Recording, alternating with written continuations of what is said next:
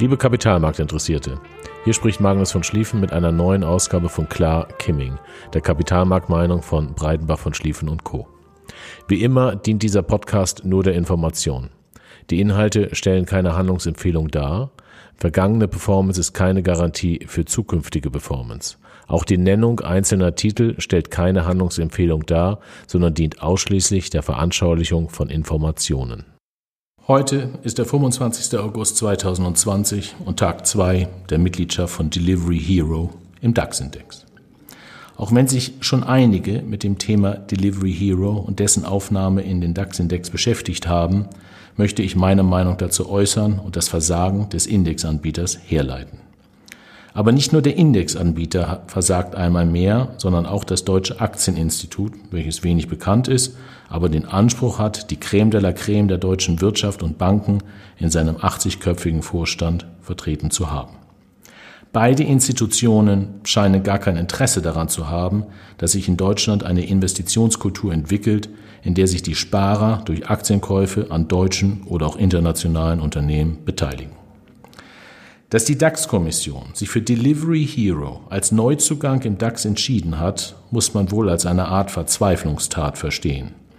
Es wird versucht, aus einem Land, dessen digitale Innovationsfähigkeiten bisher begrenzt erscheinen, auf Krampf ein Unternehmen hervorzuheben, welches Anzeichen von Digital Tech liefert. Das erinnert an die ebenfalls krampfhaften Zeiten, als die deutsche Börse den neuen Markt aus dem Boden stampfte und die regulären Handelszeiten bis 20 Uhr erweiterte. Was aus dem neuen Markt geworden ist, wissen hoffentlich noch viele als mahnendes Beispiel. Viele Bürger hatten darauf vertraut, dass ein solcher Markt solide sei und man in diese Unternehmen investieren könne. Das Gegenteil war der Fall. Unternehmen, die nie zuvor und auch zu keinem späteren Zeitpunkt zu versteuernde Gewinne erzielt haben, wurden mit horrenden Bewertungen versehen. Die deutsche Börse wird jetzt einwenden, dass sie für die Bewertung von Unternehmen nicht verantwortlich ist. Dem stimme ich zu. Allerdings halte ich dagegen, dass es sogenannte Listing-Standards gibt und eine Börse ein Listing im geregelten Markt schlicht ablehnen kann. Die Börse eines Landes ist eine ihrer wichtigsten Visitenkarten.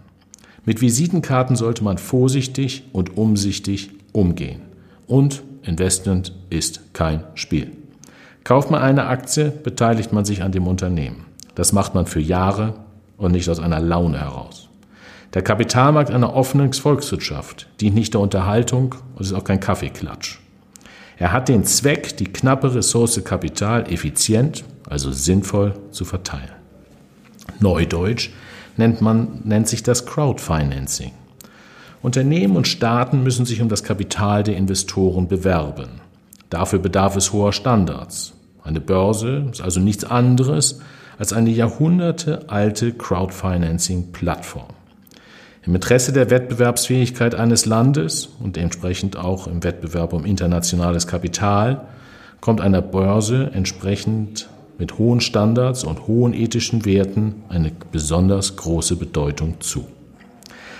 Bei der Wahl, das Unternehmen Delivery Hero als Ersatz für Wirecard auf die Visitenkarte zu nehmen, haben die Entscheider vergessen und ignoriert, welche hohe Bedeutung die Börse für ein Land und dessen Unternehmen hat. Betrachtet man frühere Aktionen, kann man sogar den Eindruck bekommen, dass die Entscheider diesen Sachverhalt noch nie gewusst bzw. verstanden haben. Natürlich hat die deutsche Börse Regeln für die Zusammensetzung der 30 DAX-Werte. Eine solche Regel ist die 35-35-Regel. Das auszuwählende Unternehmen sollte zu den 35 größten Unternehmen in Bezug auf den Börsenwert gehören und zu den 35 meistgehandelten Aktien ausgedrückt in Euro Handelsvolumen. Delivery Hero steht aktuell an Stelle 27, das ist der Schnitt der letzten zwölf Monate, der größten Unternehmen nach Börsenwert und an Stelle 33 in Bezug auf die gehandelten Aktien. Damit erfüllt Delivery Hero eindeutig die 35-35-Regel. Ob das so bleiben wird, ist aber ungewiss.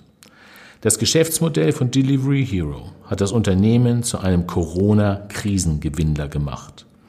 Ob die 35-35-Regel ohne die Corona-Krise erfüllt wäre, ist mindestens in Frage zu stellen.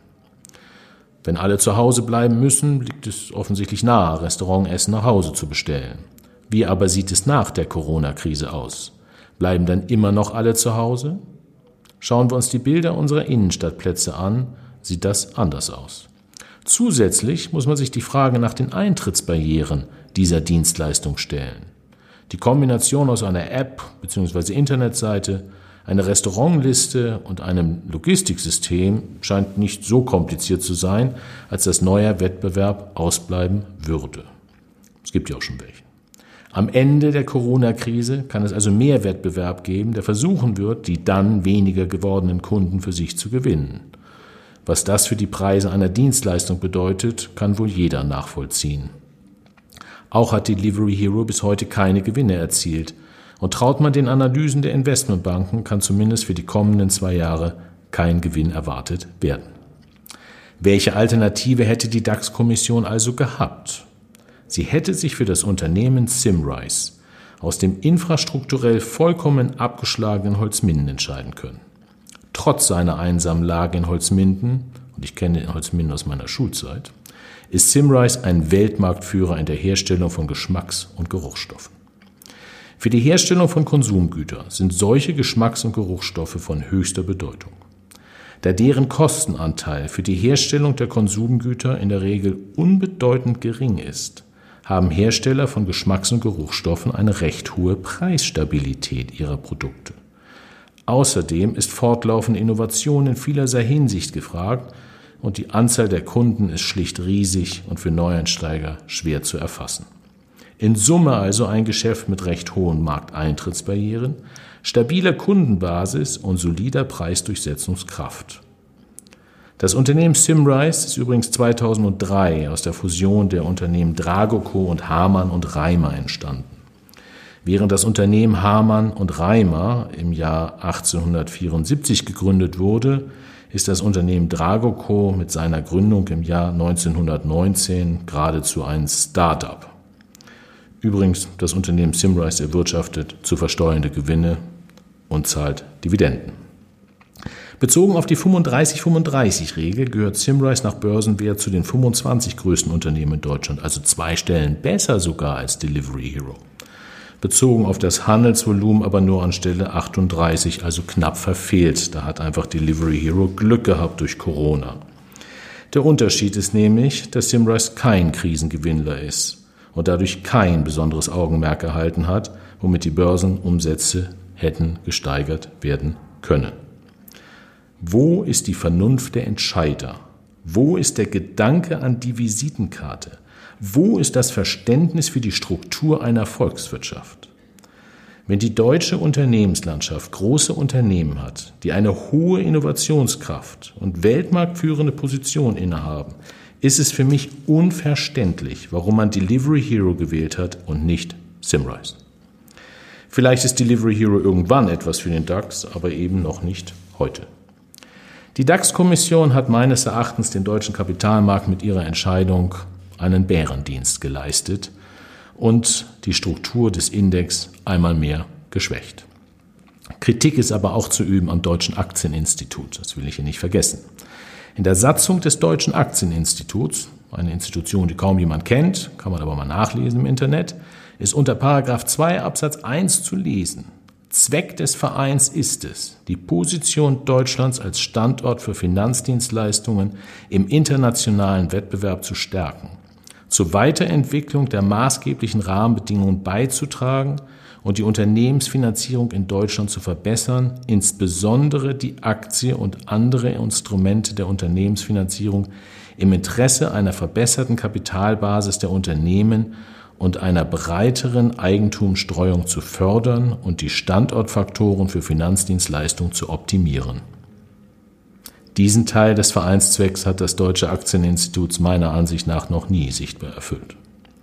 Friedrich Merz, übrigens Mitglied des Vorstands des Deutschen Aktieninstituts, hat Anfang 2019 mal bei einem Kongress in Mannheim richtig gesagt, Millionen von Deutschen arbeiten für Unternehmen, die sich im Besitz von Millionen von Ausländern befinden. Das ist leider die nackte Tatsache. Liebe DAX-Kommission und liebes Deutsches Aktieninstitut, wie soll es erreicht werden, dass die Deutschen in Aktien investieren und sich an Unternehmen beteiligen, wenn einer Mode und nicht dem Verstand gefolgt wird.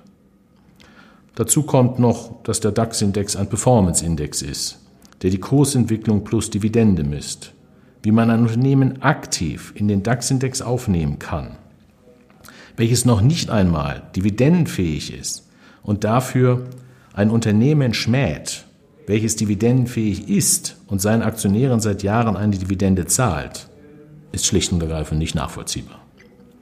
Simrise wird auf die Mitgliedschaft im DAX verzichten können. Delivery Hero dagegen braucht jeden Cent und bekommt durch die Aufnahme in DAX ETFs Gelder ohne weitere Prüfung geschenkt. Eine effiziente Verteilung der knappen Ressource Kapital sieht anders aus.